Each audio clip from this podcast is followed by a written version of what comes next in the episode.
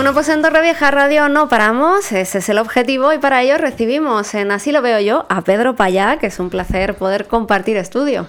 Muchas gracias Claudia, la verdad que sí, hemos tenido la suerte de poder volver al estudio y, y, bueno, una suerte también poder compartir contigo el programa de hoy aquí en Torrevieja Radio y también a través de mis redes sociales por supuesto del Facebook Live de, de Torrevieja Radio y en mis redes sociales en Instagram, eh, arroba soy Pedro PG. Bueno, y ahora si no lo sabes, también tenemos televisión en Torrevieja Radio, en la página web, hay un acceso como de televisión tal cual, y entonces eh, todos los oyentes tienen acceso directo a todos los programas que vamos emitiendo aquí día tras día, eh, Pedro. Además, hoy estoy muy interesada, me apetecía mucho compartir programa contigo porque el tema que vamos a tratar, hemos hablado de él al principio del programa, porque nos parecía, tanto a Gertrude Baeza como a mí, un poco mm, circo mediático, porque también escuchaba esta mañana las noticias, son dos actores.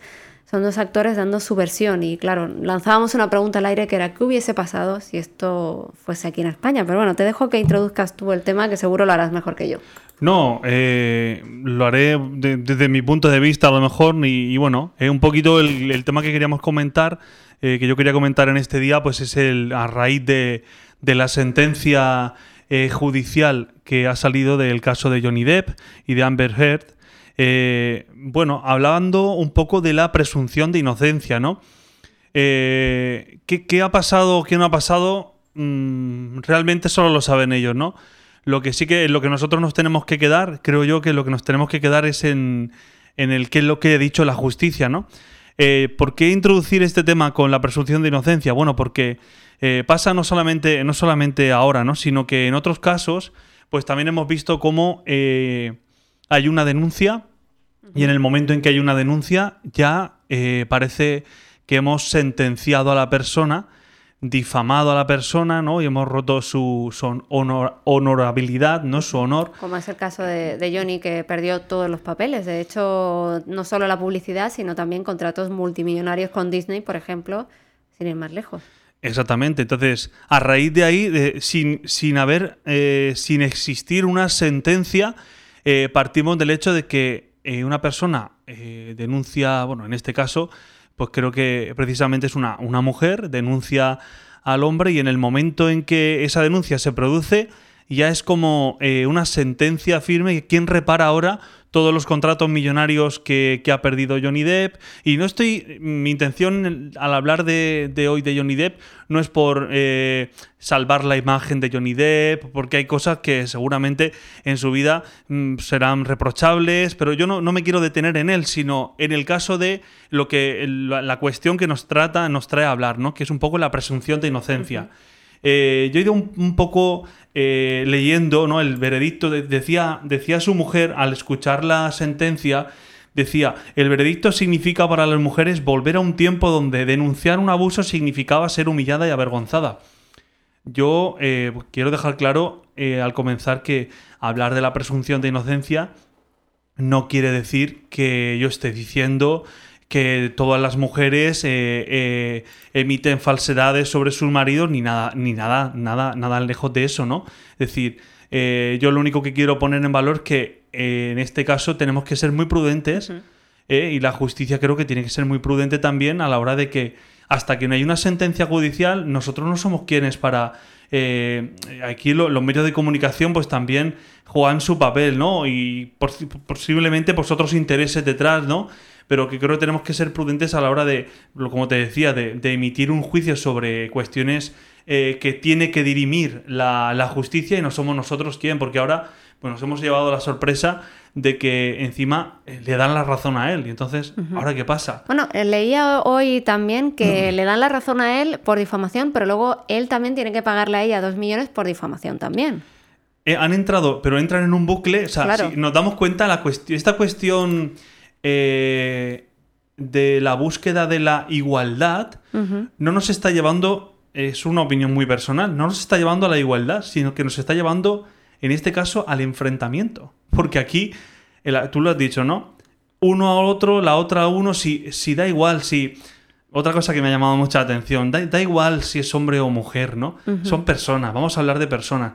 Me llama mucho la atención, yo no sé si va con alguna intención, pero he leído varios periódicos y ¿Qué, ¿qué, más dará? O sea, se hablan de los componentes de, los jueces que han compuesto el, jurado, ¿no? Sí, que eran cinco hombres y dos mujeres, si no me equivoco. Sí, y yo, yo decía, bueno, ¿y a mí qué más da? Que sean cinco hombres o dos mujeres.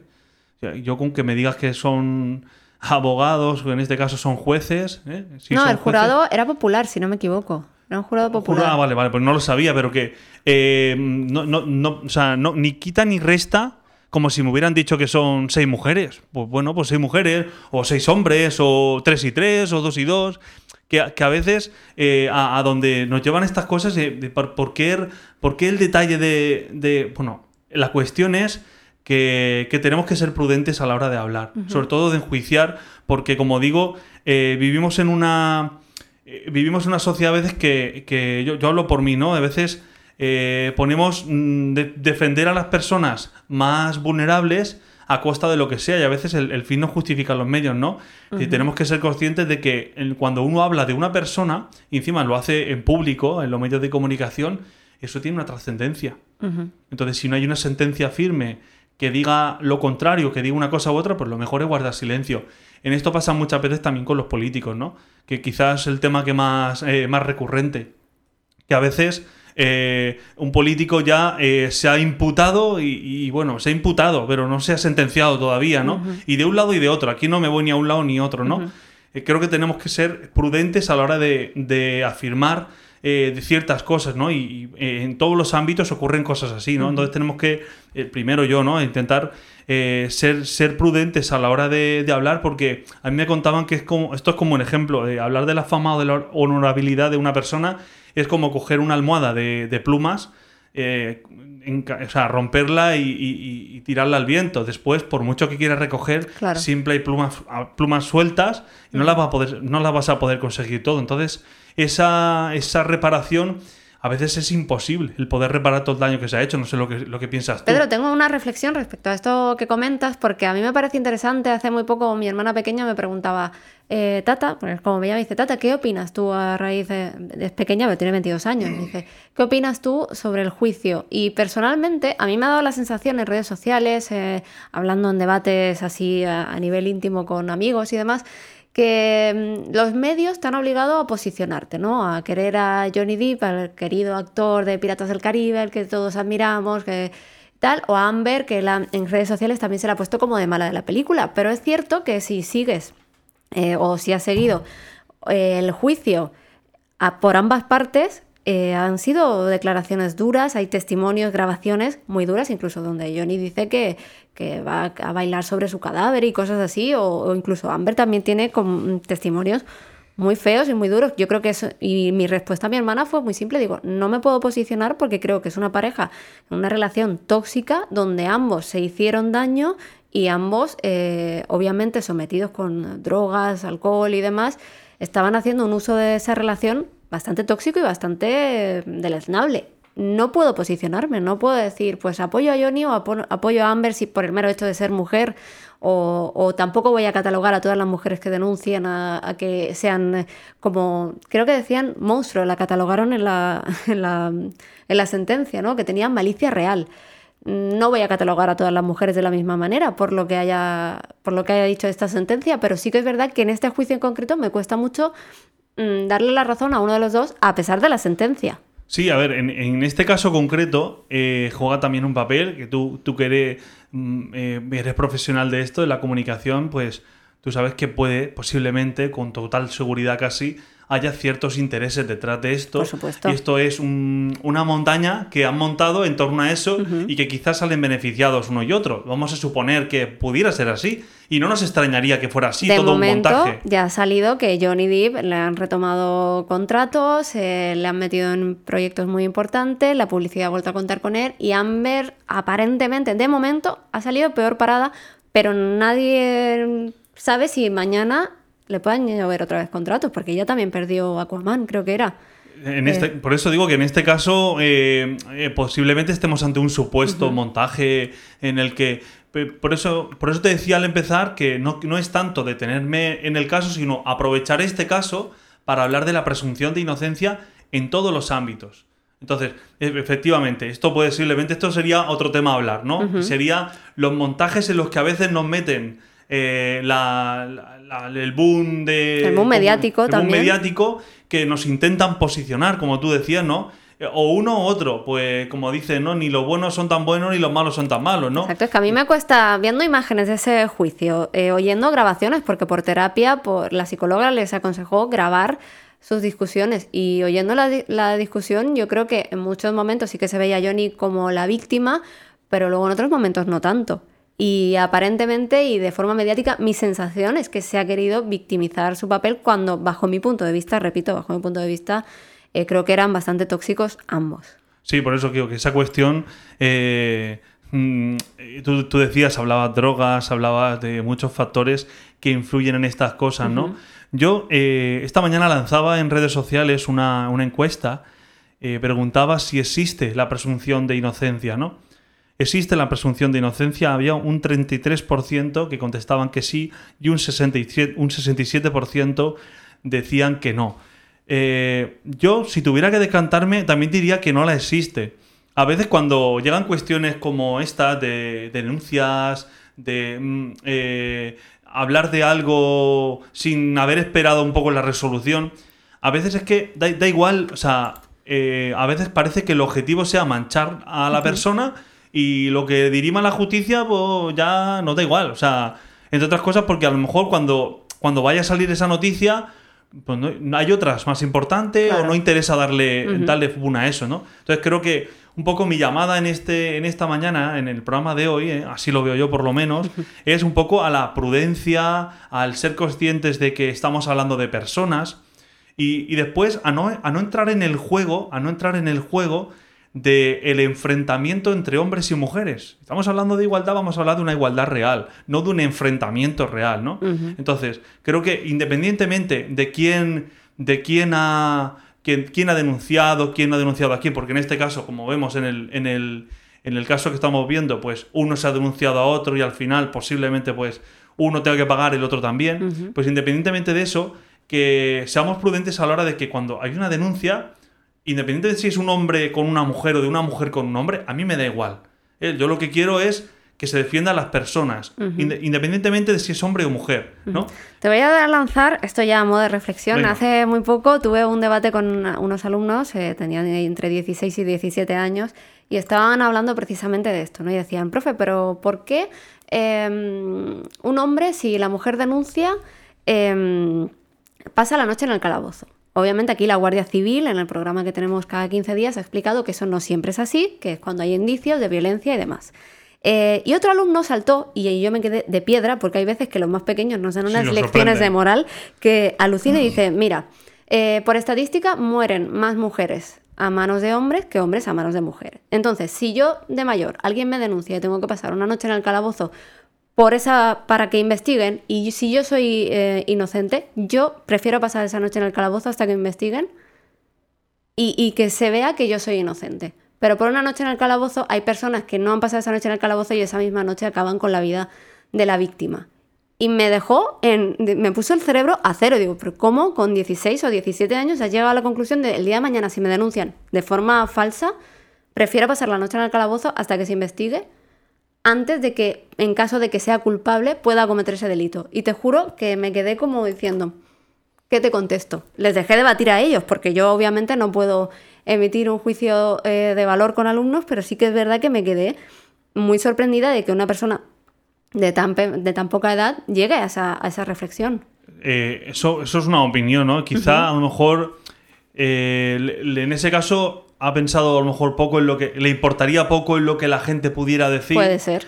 ¿no? Entonces, también es verdad que eh, dependiendo de la edad, a lo mejor yo, yo conozco casos ¿no? de, de personas, incluso de mujeres o de hombres, que han estado, han pasado esa noche en el calabozo y claro, eh, después la etiqueta de el maltratador o de la maltratadora o de la ladrona o de... Claro. Eso no se le ha quitado a nadie. Entonces, claro, a lo mejor con 16 años, yo, yo creo que es una buena reflexión, ¿no?